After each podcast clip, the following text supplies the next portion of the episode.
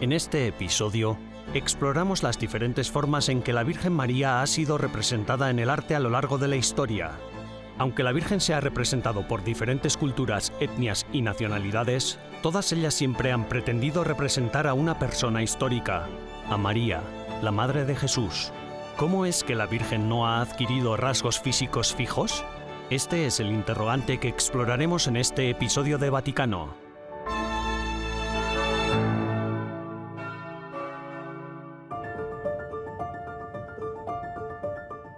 Con la encarnación de Jesucristo, Dios adquirió un rostro humano. Todos conocemos el rostro de Jesús y sus rasgos físicos con mucha precisión. Desde los primeros siglos, su rostro siempre ha sido representado de forma similar en todas las imágenes e iconos hasta hoy. Sin embargo, no ha sucedido así con la imagen de su madre, la Virgen María, que no ha adquirido rasgos físicos fijos.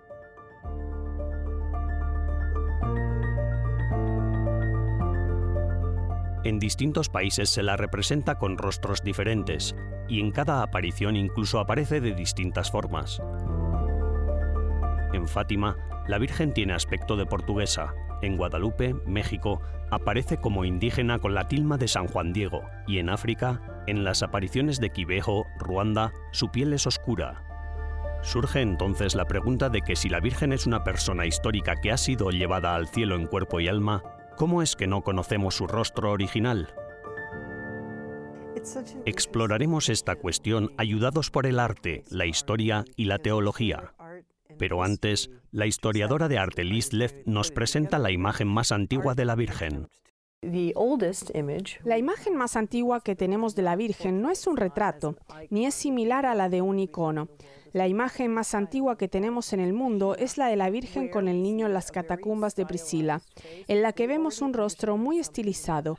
Ahí ya nos encontramos con algo de cómo será representada en adelante. Es una figura muy grande que sostiene al niño Jesús, muy pequeño, y que se gira para mirarlo. Ya la vemos en su papel físico de trono o arca y ya podemos entender que los artistas están tratando de mostrar esta conexión entre la madre y el hijo. La imagen de la Virgen María en las catacumbas romanas de Priscila ilustra la devoción de los primeros cristianos a la Madre de Dios y revela una influencia en la forma en la que sería representada en el futuro.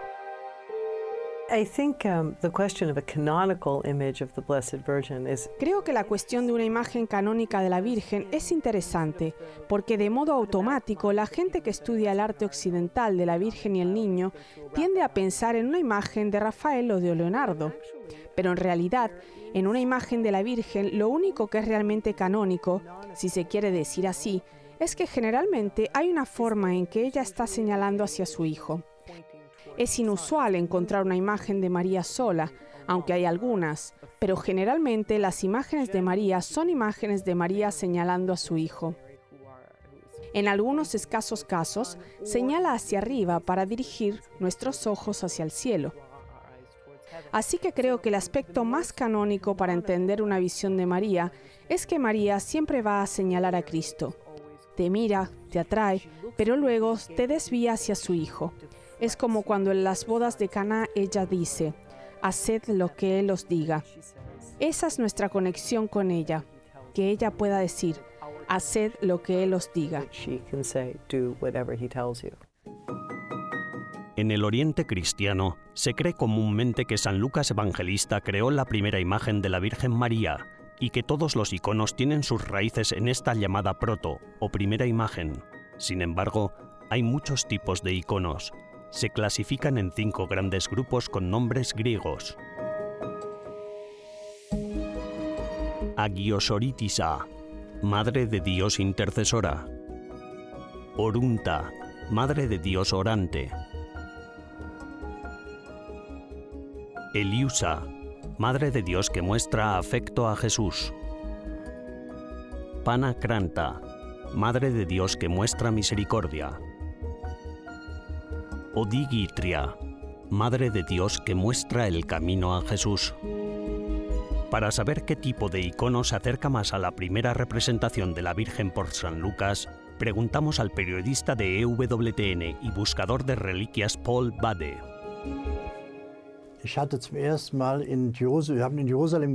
Cuando vivía en Jerusalén, en la parte vieja, en la llamada Casa de San Marcos, me mostraron un icono que nos dijeron que había sido creado por Lucas. Le saqué una foto y se la enseñé al pintor de iconos polaco más famoso de la época. Se trata del actual abad de la abadía de la Dormición de los benedictinos en Jerusalén, en el monte Sion, Bernard Maria Alter. Es el mayor experto en iconos de Polonia. Dijo, ah, el icono de Lucas, pero creo que es del siglo IV después de Cristo. El auténtico icono de Lucas no está aquí, está en Roma. Tendrás que buscarlo allí. Así que fuimos de Jerusalén a Roma a buscarlo, pero aquí nadie lo conocía. A nadie le sonaba. Pero después de muchos años lo descubrimos por casualidad.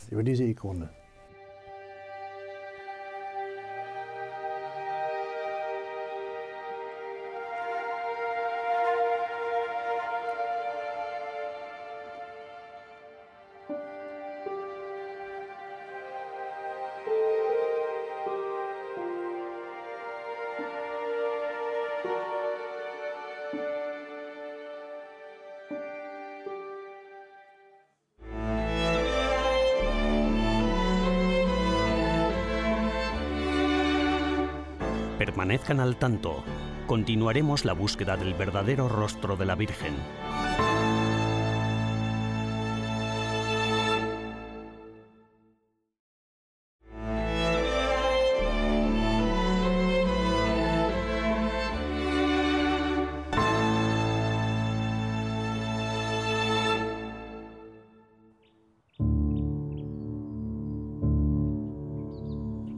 Se encuentran las más antiguas representaciones conocidas de la Virgen María. Este fresco, ubicado en las catacumbas de Priscila, data sin duda del siglo III después de Cristo. Sin embargo, existe una fuerte tradición cristiana según la cual Santa Elena, madre del emperador Constantino, trajo a Roma desde Oriente un icono de María realizado por San Lucas Evangelista.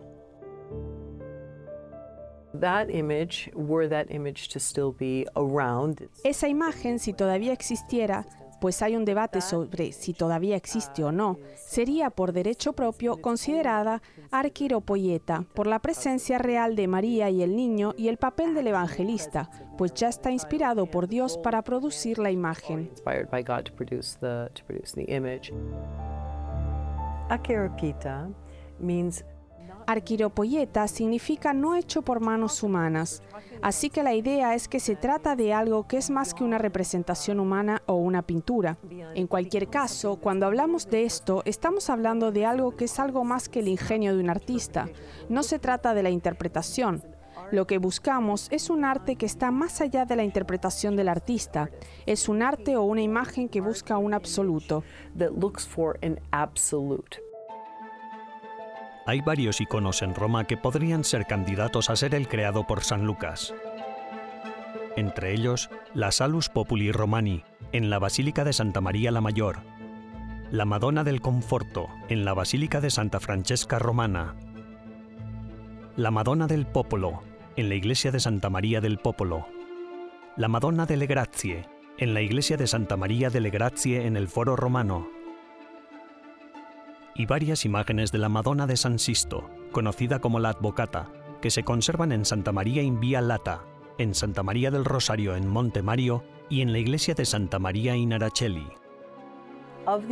De las imágenes sacadas del modelo realizado por San Lucas en la tradición de la primera Virgen con el niño, se puede decir que la más famosa en Roma es la Virgen de la Salus Populi Romani, conocida como Virgen de las Nieves en español, la Madonna de la Salvación del pueblo romano que tenemos en Santa María Maggiore y que, por supuesto, es famosa por haber sido recordada en tantas ocasiones, desde Gregorio Magno hasta el Papa Francisco, en momentos en los que Roma e Italia se encontraban en crisis.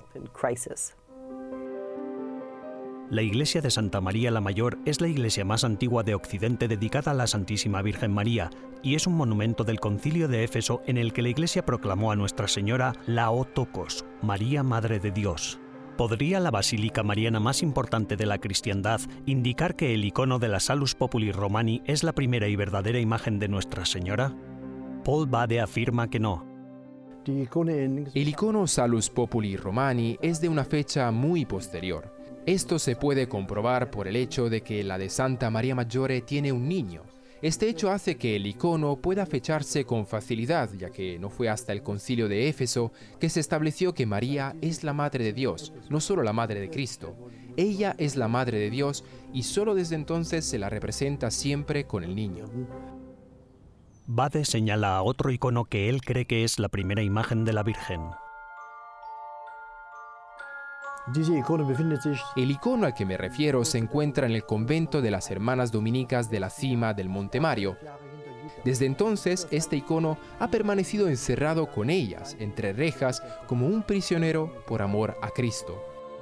Las monjas dicen que no nos importa que sea la más antigua, solo sabemos que es el icono más bello de todos. La técnica artística de este icono se remonta a los siglos I y III de nuestra era, es decir, la técnica es claramente prebizantina.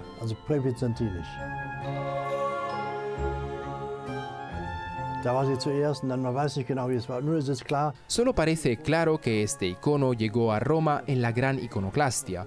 Fue rescatada en Oriente, desde donde la trajeron aquí, a Occidente. Hay una cita muy importante del archimandrita Zenón que dijo, en la época de la iconoclastia, en la época de la controversia iconoclasta, la Iglesia defendió las representaciones.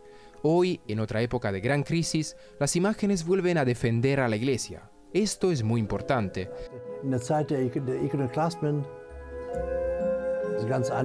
Es muy sencillo. Dios se hizo hombre, no se convirtió en un libro. Y María también era humana. Pero cuando Dios se hizo hombre, Él y María también se convirtieron en imágenes. Las imágenes son auténticos documentos. Si el icono de la advocata en Monte Mario documenta el verdadero aspecto de la Virgen, ¿por qué entonces dejó uno diferente de sí misma, por ejemplo, a San Juan Diego en México? ¿Y cómo es que se les aparece con diversos rasgos físicos a los videntes de diferentes partes del mundo?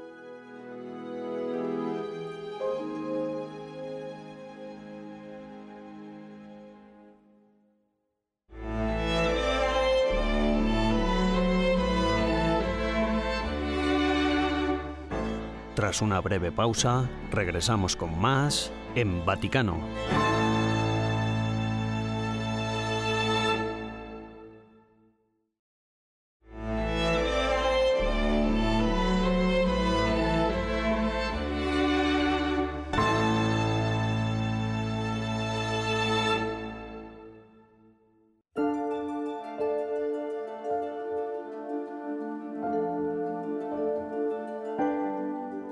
A lo largo de los siglos, la Virgen María ha sido representada en el arte cristiano con diferentes rasgos faciales, colores de piel y nacionalidades.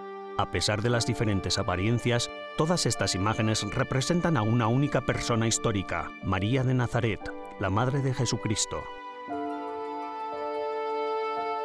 Para representarla, el arte cristiano se ha inspirado en las primeras imágenes encontradas en las catacumbas romanas y en los antiguos iconos atribuidos por la tradición a San Lucas Evangelista.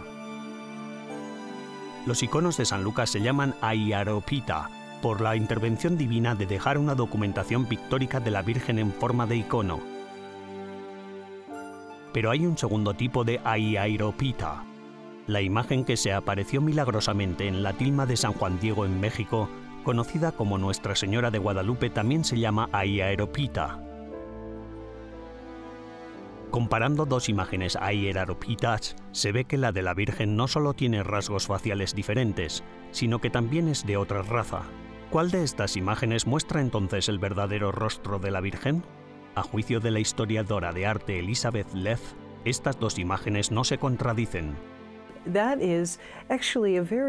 en realidad es una continuación muy bonita, ¿no? Tenemos estos primeros arquiropoyeta que llegan a la cuenca del Mediterráneo y las imágenes que van a Constantinopla y las de los centros que van a ser los centros tradicionales del cristianismo, de la iglesia cristiana primitiva. Y que una reivindique el nuevo mundo es realmente, creo yo, una hermosa declaración sobre la evangelización, sobre María que aparece, que cambia de apariencia, María que busca por todo el mundo para crear esta iglesia.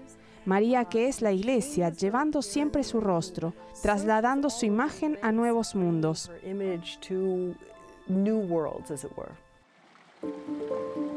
La Virgen María no es solo una persona histórica, sino que ocupa un lugar especial en el designio divino de la salvación humana. El padre Salvatore Perrella, mariólogo, nos explica el singular papel de la Virgen en la comunicación de Dios. Ma cosa servono le apparizioni? Pero ¿para qué sirven las apariciones? Las apariciones sirven para recordar a Dios como presencia, a Dios como providencia, a Dios como guía de la humanidad. Pero Dios se deja captar a menudo por el hombre a través de la mejor creyente, que es María. María es, por así decirlo, la embajadora del cielo. Las apariciones nunca son iguales, siempre son diferentes, diferentes épocas, diferentes situaciones, diferentes contextos.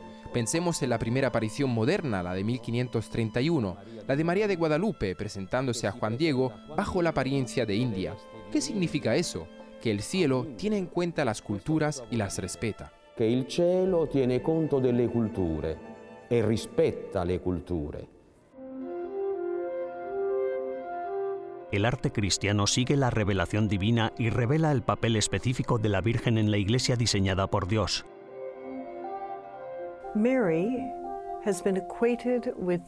María ha sido equiparada con el concepto de iglesia desde el principio del cristianismo y la iglesia es católica o universal, por lo que María es una imagen que refleja la universalidad de la iglesia.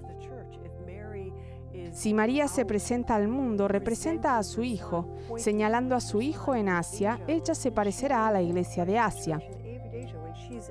Si está presentando a su Hijo a los pueblos de África, se aparecerá como parte de ese mundo para que a todos pueda atraerlos al único y verdadero Cristo. Es algo realmente hermoso lo de los múltiples rostros de María a lo largo de la historia del arte.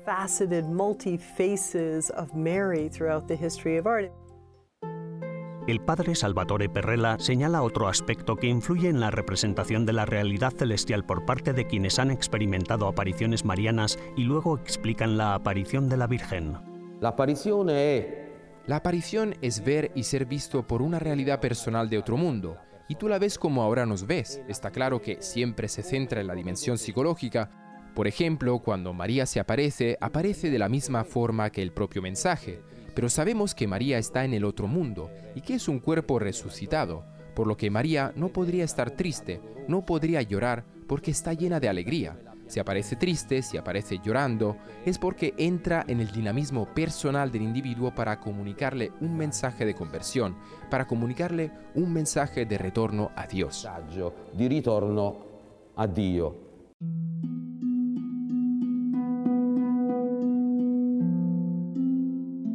Dios. Es una figura que crece junto con la iglesia. Ella es parte de esta cosa viva que es la iglesia. No es solo la figura que simplemente saludas al entrar en una habitación. Está muy claro que el papel de María estaba destinado a ser uno de intercesión constante y cada vez más intercesora a medida que el mundo seguía creciendo con todas las personas. La gente habla de las actrices más fotografiadas o de gente como la princesa de Gales como la mujer más fotografiada, pero realmente la mujer más representada de toda la historia es María. Y ha sido representada de tantas maneras diferentes debido a esa extraordinaria universalidad de la Iglesia, personificada en la Madre de Jesús, la Santísima Virgen María.